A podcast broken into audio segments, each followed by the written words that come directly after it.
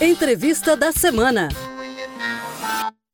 As mudanças provocadas pela pandemia na forma de trabalho em empresas e órgãos públicos também levaram o Ministério Público de Santa Catarina a se adaptar. Nem mesmo servidores de áreas com atuação essencialmente presencial ficaram sem trabalho, pois agora aplicam seus conhecimentos como reforço e apoio às atividades remotas que tiveram aumento de demanda. Para saber mais, eu converso agora com o secretário-geral do Ministério Público de Santa Catarina, promotor de justiça Samuel Dalfarra Secretário, com a pandemia, a maioria dos servidores do MP catarinense passaram a desenvolver o trabalho remoto. No entanto, alguns servidores têm uma atuação inerentemente presencial, como os motoristas. Qual foi o olhar da instituição em relação a estes servidores? Em relação aos servidores cujas funções foram prejudicadas por esse regime de trabalho remoto, eh, o trabalho da instituição, uma vez que ficou claro que o trabalho remoto perduraria no nosso Ministério Público, foi propiciar a esses servidores uma alternativa de trabalho que eh, fosse útil à instituição e, ao mesmo tempo, permitisse que eles se mantessem em atividade após um primeiro período, eh, a implementação da política de antecipação de férias e licença-prêmio, nós passamos a trabalhar concretamente a recolocação profissional desses servidores em órgãos nos quais eles pudessem ser úteis. A readequação temporária foi feita a partir de quais critérios? Se verificou aumento de demanda em algumas áreas em virtude da pandemia?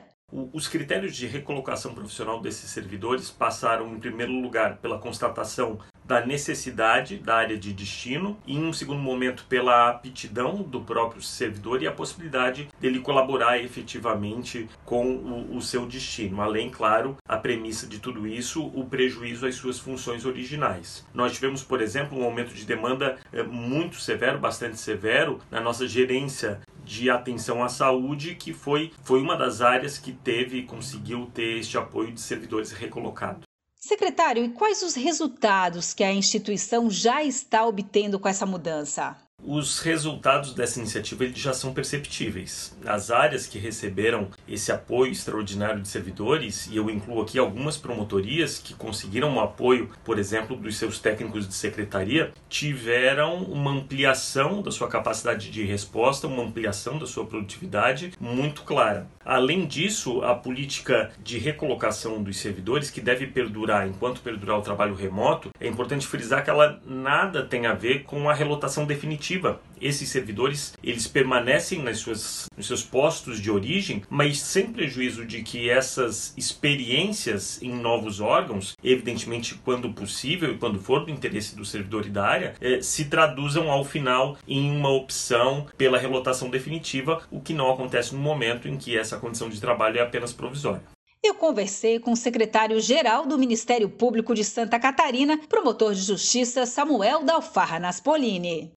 Você ouviu Entrevista da Semana. Para saber mais sobre o assunto, acesse o site do Ministério Público de Santa Catarina, www.mpsc.mp.br.